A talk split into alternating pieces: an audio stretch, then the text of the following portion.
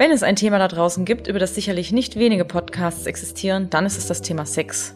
Wir sprechen heute trotzdem mal darüber, denn auch zum Thema Sex gibt es echt viele Dinge, die man in puncto Nachhaltigkeit auf dem Schirm haben sollte. Der Utopia Podcast. Einfach nachhaltig leben. Hi, ich bin Frenzy und heute sprechen wir im Podcast über das Thema Green Sex. Denn wir versuchen bei Utopia ja immer zu erklären, wie man Schadstoffe zum Beispiel aus der Küche, aus dem Bad oder aus Kinderspielzeugen verbannen kann. Warum also nicht auch aus dem Schlafzimmer? Denn Sexspielzeuge und Dessous sind wirklich oft mit Weichmachern oder anderen Schadstoffen belastet. Und wusstet ihr, dass Kondome oft nicht mal vegan sind? Höchste Zeit also, dem Thema Green Sex mal auf den Grund zu gehen. Darüber spreche ich heute mit Kati aus der Utopia-Redaktion. Hi Kati. Hi Francie. Bevor wir jetzt aber in das Thema der Folge einsteigen, kommen wir hier noch zum Sponsor der heutigen Folge. Unser Sponsor ist die GLS Bank, die erste und größte nachhaltige Bank Deutschlands, seit 1974. Klimaschutz, gesunde Lebensmittel, Geschlechtergerechtigkeit und saubere Mobilität liegen dir am Herzen? Werde Teil der GLS-Gemeinschaft und entscheide selbst, wo dein Geld wirken soll. Denn ob bio oder billig, regional oder global, Wohnprojekt oder Wohnkonzern, du kannst mit deinem Banking bestimmen. Darum braucht mehr nachhaltiges Leben deinen Kontowechsel zur GLS-Genossenschaft. Erfahre alles über die GLS Bank auf gls.de. So, jetzt aber. Sex ist ja eher so ein Tabuthema, über das öffentlich irgendwie nicht wirklich viel gesprochen wird. Wenn, dann überhaupt heimlich und wenn man irgendwas nicht weiß, muss man versuchen, es rauszufinden oder man muss Freundinnen fragen. Ja, und wenn es um Nachhaltigkeit geht, habe ich das Gefühl, dass viele wenig bis gar nichts wissen in dem Bereich. Hast du dich schon mal mit dem Thema Green Sex beschäftigt, Kathi? Also ich meine, ich kenne zum Beispiel Leute, die haben eine Latexallergie und da sie diesen Stoff überhaupt nicht vertragen, wenn der auf die Haut kommt, müssen sie sich auch immer andere Kondome suchen, wo das eben nicht enthalten ist. Ist gar nicht so einfach. Ja, das kann ich mir vorstellen. Und mal ganz abgesehen von Unverträglichkeiten sind in Sextoys ja auch oft genug Stoffe enthalten, die für jeden bedenklich sind. Ich habe ja vor einiger Zeit mal einen Artikel zu dem Thema geschrieben, ähm, und bei der Recherche hat mich schon schockiert, dass es für Sextoys anscheinend weniger strenge gesetzliche Vorgaben gibt als bei Kinderspielzeug. Also zumindest was Schadstoffe angeht. Mhm. Ich meine, das sind ja schon Dinge, mit denen wir engsten Körperkontakt haben. Und da wäre man ja eigentlich schon gern auf der sicheren Seite. Ja, ja, voll. Nicht ganz unpassend klären wir dieses Mal am Ende der Folge noch die Frage, ob es nachhaltige Matratzen gibt. Bleibt also auf jeden Fall dran, um mehr darüber zu erfahren, wie und vor allem, ob ihr euch bequem und dabei nachhaltig bitten könnt. Jetzt lass uns aber doch mal anfangen mit unseren Tipps für ein nachhaltiges Liebesleben, Kathi. Das, woran die meisten Leute wahrscheinlich direkt denken, sind doch Kondome. Ich meine, Sex ohne Kondome ist echt oft eine schlechte Idee und Sex mit den falschen Kondomen auch. Ökotests hat zum Beispiel schon 2010 festgestellt, dass einige Produkte gesundheitlich bedenkliche Schadstoffe wie allergieauslösende Latexproteine und potenziell krebserregende Nitrosamine enthalten. Das finde ich schon ziemlich krass. Ja, absolut. Und außerdem wird das Kautschuk, aus dem die Gummis bestehen, vorwiegend in Asien, Afrika und Südamerika produziert. Und sowohl die Arbeitsbedingungen der PlantagenarbeiterInnen als auch die Umweltauswirkungen sind dort mitunter problematisch. Und VeganerInnen, die müssen besonders aufpassen, welche Kondome sie kaufen, denn einige enthalten das Milchprotein Casein, sind also nicht vegan. Krass, ja, das wusste ich zum Beispiel auch nicht. Hm. Also gibt es einige Probleme, aber zum Glück gibt es ja auch mittlerweile ein paar Marken, wie zum Beispiel Fair Square, die es anders machen. Die Kondome bestehen ausschließlich aus fair gehandeltem Natur-Kautschuk-Latex und werden unter fairen Bedingungen direkt hier in Deutschland produziert. Die sind außerdem frei von Farbstoffen und Aromen und werden auch noch ohne Tierversuche hergestellt. Finde ich eigentlich ziemlich cool. Ähm, ansonsten kennt ihr bestimmt auch alle die Einhornkondome. Die meisten kennen sie vielleicht aus der Höhle der Löwen. Damals, äh, als die Gründer das Projekt vorgestellt haben, wollte aber niemand Geld investieren und dann haben sie sich über Crowdfunding einfach das Geld für ihr Projekt zusammengesammelt, was ich auch echt richtig cool finde. Komplett nachhaltig sind sie aber noch nicht so ganz. Laut Selbstaussage bezahlt Einhorn den thailändischen Kautschuk-FarmerInnen bereits überdurchschnittlichen Lohn und verzichtet auf den Einsatz von Pestiziden. Okay, cool. Außerdem verpflichten sie sich, 50 Prozent der Profite in ihre Fair Sustainability-Arbeit zu stecken. So nennen die Einhörner ihre Anstrengungen, die Produktion möglichst sozial und umweltverträglich zu gestalten. Auch nicht schlecht, weil damit wird das verursachte CO2 ausgeglichen. Das kann man bei den Einhörnern auf der Webseite auch echt cool nachlesen. Also wenn ihr da mal reinschauen wollt, ist eine gute Sache. Ja, vor allem toll, dass sie so nachhaltig sind und ähm, die haben ja auch ein tolles Packaging. Also total. da, da fallen die immer total ja, auf die Kondome. Ja, das stimmt. Das sind eigentlich auch die, ich finde auch, das sind die schönsten äh, illustrierten Kondomverpackungen. Ne? Also wenn ich mir dann aussuchen müsste, okay, kaufe ich da so ein lahmes Ding, was farblos ist, oder kaufe ich was mit bunten Dingern drauf? Äh, ich gehe auf jeden Fall für die bunten Dinger. Klar. Also genau, die Kondome sind aus Naturkautschuk, Latex und vegan. Es werden also keine tierischen Inhaltsstoffe verwendet und keine Tierversuche durchgeführt. Und die Kondome sind mit Gleitgel aus reinem Silikonöl beschichtet. Es gibt natürlich noch mehr nachhaltige Kondome. Wir packen euch dazu auch einen Link zu einer Übersicht in die Podcast-Beschreibung. Mm, das nächste große Thema in puncto Verhütung ist ja die Pille. Aber dieses Produkt, das ja ursprünglich mal Teil der sexuellen Revolution war, ist ziemlich in Verruf geraten, würde ich sagen. Mhm. Also obwohl selten sollen Pillen der neuen Generationen ja unter anderem das Thromboserisiko erhöhen. Und dazu kommt, weil nur ein Teil der Wirkstoffe im Körper abgebaut wird, landen die üblichen Hormone über den Haaren im Abwasser. Genau, und das wusste ich auch nicht. Also, ne, bis zu den Vorbereitungen hier für die Folge. Und das muss ich also sagen, finde ich echt richtig krass. Man muss man sich mal vorstellen, weil das Problem ist, dass die Kläranlagen die ausgeschiedenen Hormone gar nicht vollständig herausfiltern können. Und damit steigt der Östrogenspiegel in den Gewässern und damit natürlich auch in unserem Trinkwasser. ForscherInnen konnten übrigens bereits nachweisen, dass diese Rückstände männliche Fische teilweise unfruchtbar macht, also es hat irgendwie ganz verrückte Folgen, ne? So auch für die Umwelt. Und all das hängt mit der Pille zusammen. Hm. Es gibt aber mittlerweile ja auch viele Alternativen zur Pille. Das heißt, man muss sie nicht nehmen, wenn man jetzt sagt, man möchte das nicht oder man verträgt sie. Es gibt ja Leute, die tragen es ja auch ne, einfach nicht. Kondome haben wir gerade schon angesprochen. Wem die Pille zu unsicher ist, beziehungsweise zu wenig nachhaltig, der kann zum Beispiel auch über die Kupferspirale nachdenken. Die gilt als besonders sicheres Verhütungsmittel. Es muss aber wirklich jede Frau für sich selbst entscheiden, finde ich. Ja, genau, sehe ich auch so. Es gibt auch die symptothermale Methode. Die wollten wir auch mal erwähnen. Da muss man täglich die eigene Basaltemperatur messen und den Cervixschleim beobachten. Mhm. Also so kann man dann herausfinden, an welchen Tagen man eigentlich fruchtbar ist. Das hat natürlich den Vorteil, dass man dann nicht auf Hormone angewiesen ist und damit auch nicht den Nebenwirkungen ausgesetzt mhm. ist, die du gerade angesprochen hast. Allerdings ähm, setzt die Methode einen regelmäßigen Tagesablauf und gesunden Lebensstil voraus. Also zu viel Alkohol oder unregelmäßige Schlafenszeiten können das Ergebnis zum Beispiel schon verfälschen. Wird sie richtig angewendet, ist die Methode trotzdem relativ sicher. Sie hat den Pearl-Index von 0,4 bis 2,3. Das heißt, von 100 Frauen, die auf diese Weise verhüten, werden im Schnitt 0,4 bis 2,3 innerhalb eines Jahres schwanger. Jetzt mal zum Vergleich. Die Pille hat einen Pearl-Index von 0,1 bis 0,9, ist also nochmal ein Stück sicherer. Aber wie gesagt, wie effektiv die Methode ist, das hängt stark von der Anwenderin ab und ob sie für einen selbst in Frage kommt, stimme ich dir nochmal absolut zu, muss man natürlich immer selbst entscheiden. Mhm. Zur symptothermalen Methode, wen es interessiert, haben wir auch einen extra Artikel. Schaut euch den gern mal an. Und in unserem Artikel Verhütung ohne Hormone findet ihr noch mehr Tipps. Beides haben wir euch natürlich in der Podcast-Beschreibung verlinkt. So, und das nächste wirklich große Thema sind ja Sextoys. Also das äh, Sexspielzeug kann wirklich für Abwechslung im Bett sorgen, aber die Lust vergeht einem schnell, wenn man sich Testberichte durchliest. Total krass. Also wie zum Beispiel bei der Stiftung Warentest 2019. Damals haben die 18 Sextoys getestet und fünf haben im Schadstoffcheck mit mangelhaft abgeschnitten. Und der Grund? Sie waren stark mit gefährlichen Schadstoffen belastet wow, das ist echt so unsexy, wenn du dir überlegst, ja, du, du hast ja dann äh, Lust auf Abwechslung und Spaß und dann führst du dir irgendwie was zu Leibe sozusagen, was dir schadet und auch vielleicht noch äh, giftig ist? Nee, gar nicht gut. Ja, über sowas will man sich echt nicht auch noch im nee. Bett Gedanken machen. Nee.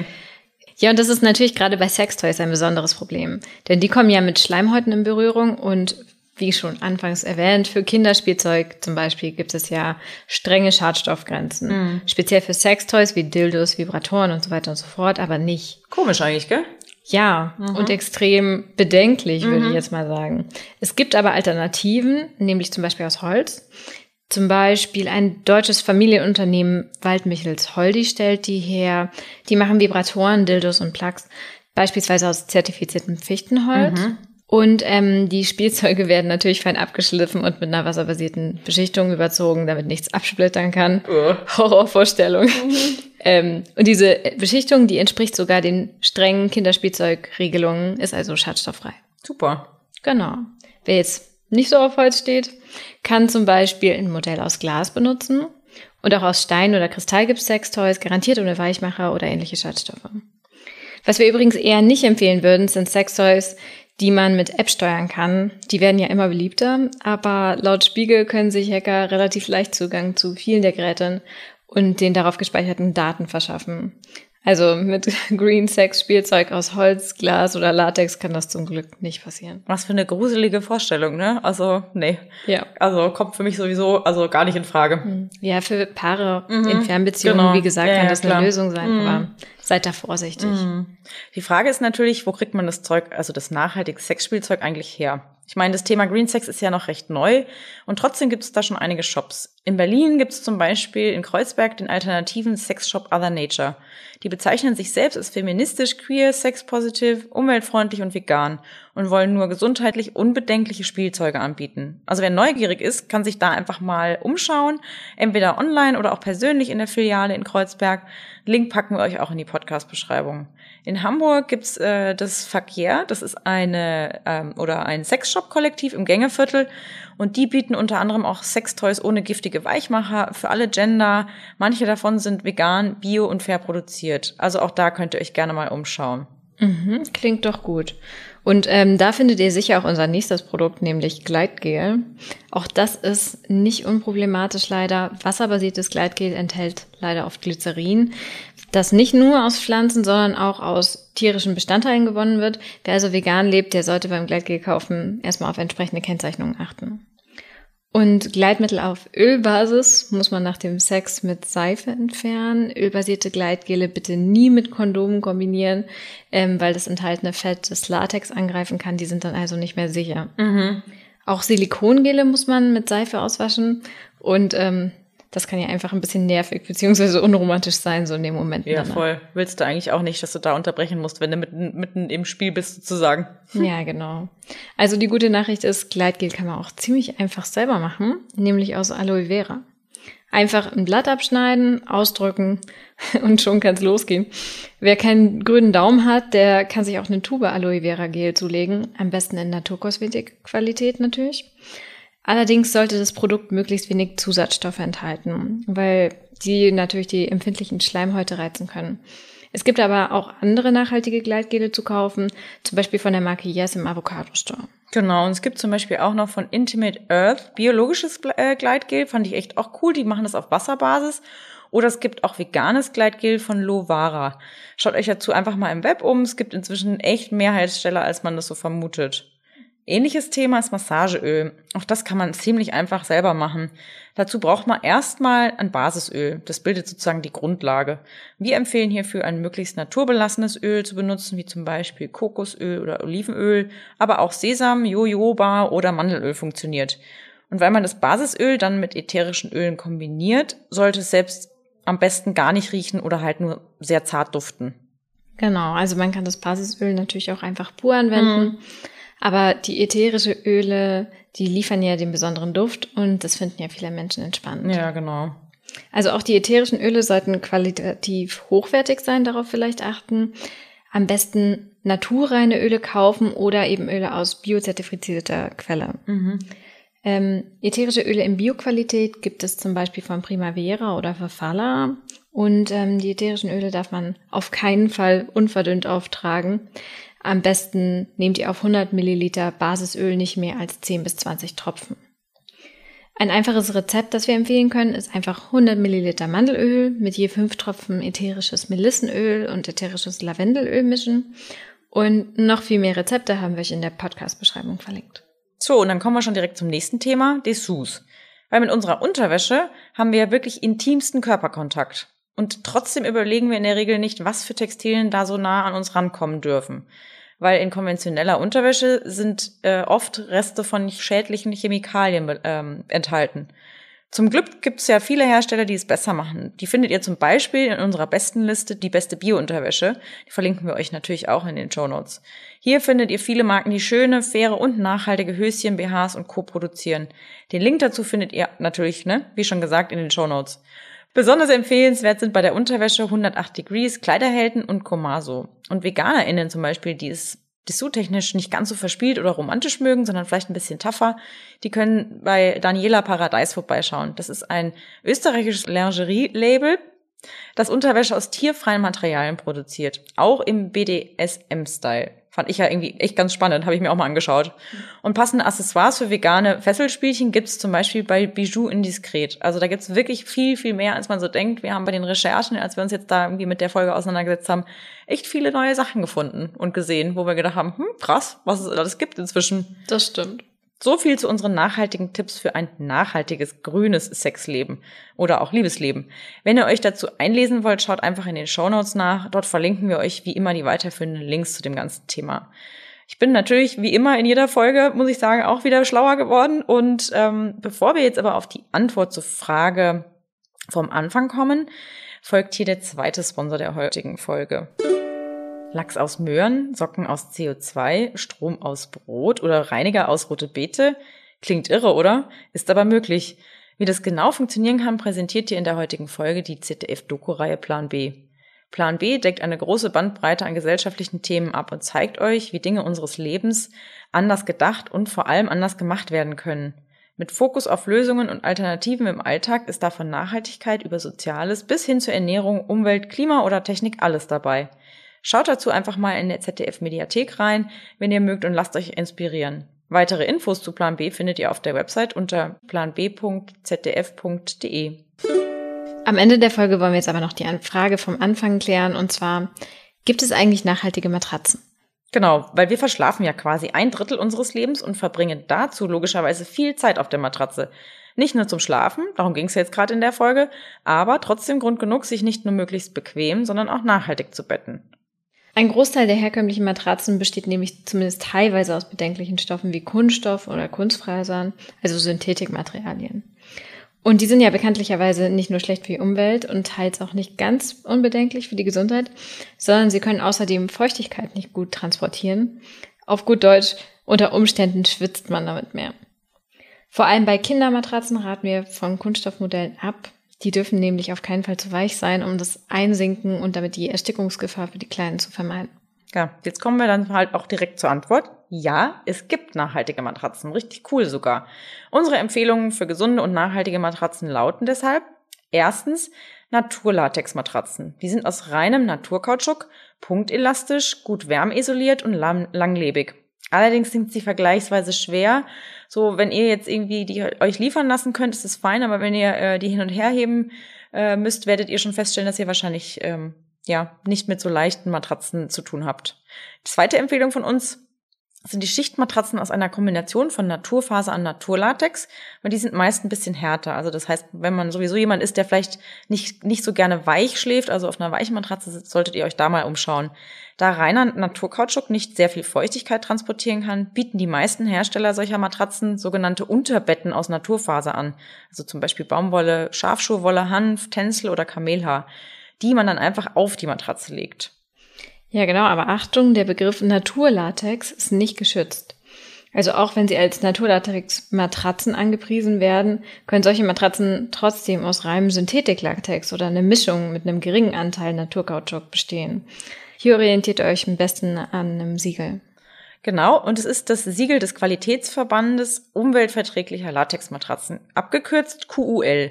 Der kontrolliert und zertifiziert nachhaltige Matratzen und garantiert, dass diese aus reinem Naturkautschuk bestehen und frei von Schadstoffen sind, was ich irgendwie ziemlich cool finde.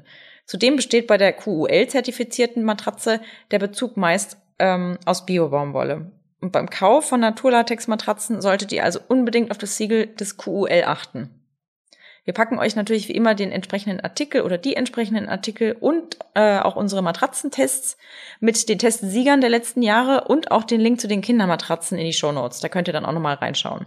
Genau, macht das auf jeden Fall. Und das war's schon wieder mit der heutigen Folge. Wir hoffen natürlich, dass es euch gefallen hat. Wenn ja, dann abonniert doch vor dem Abschalten unseren Podcast. Im Archiv findet ihr inzwischen über 80 Folgen zu allen möglichen Themen des nachhaltigen Lebens.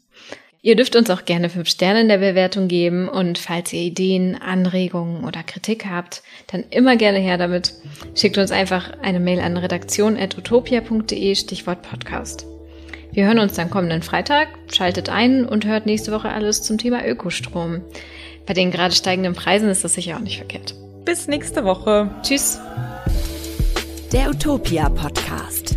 Einfach nachhaltig leben.